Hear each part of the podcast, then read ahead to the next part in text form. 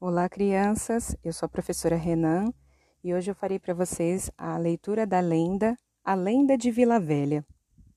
Conta a lenda de Vila Velha, Ponta Grossa, que há muitos anos havia um lugar denominado como Abaritama, cujo significado era Terra dos Homens. Nesse local vivia a tribo dos Apiabas, que deveria proteger o tesouro de Itaim Mazeiro Desfrutando de muitas regalias, os índios não deviam se envolver com mulheres, pois elas trariam a desgraça, revelando o segredo do tesouro às tribos inimigas. Sabendo disso, uma tribo rival enviou a jovem Araceporanga para seduzir o guerreiro Dui.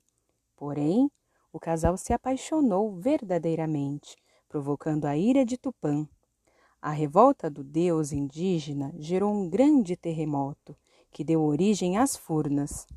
Os jovens foram transformados em pedra junto a uma taça que representava sua traição, e o tesouro derreteu, dando origem à Lagoa Dourada.